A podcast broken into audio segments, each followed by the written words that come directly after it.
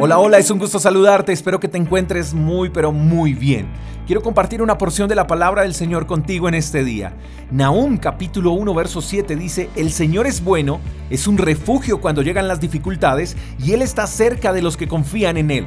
Hay tres detalles especiales que me llaman la atención. El primero es que Él es bueno, el segundo es que Él es un refugio y el tercero es que Él está cerca.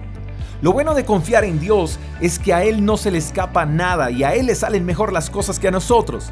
Al fin de cuentas, su voluntad dice la Biblia que es buena, agradable y perfecta. Pero a veces se nos olvida que Él es bueno todo el tiempo. Él es bueno en la salud, pero también es bueno en la enfermedad.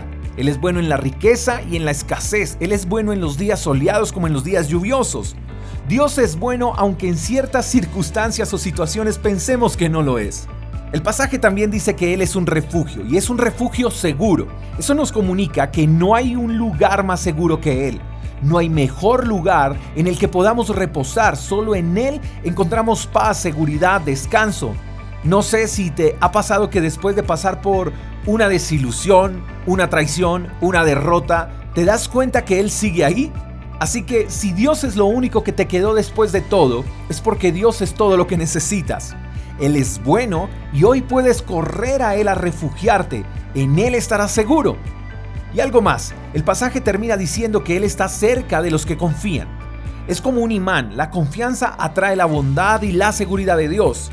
Sé que es difícil confiar cuando quizás creemos que es tarde para hacerlo, porque pensamos que ya no hay respuesta a esa enfermedad, no hay respuesta a ese matrimonio en crisis, y pensamos ya es tarde.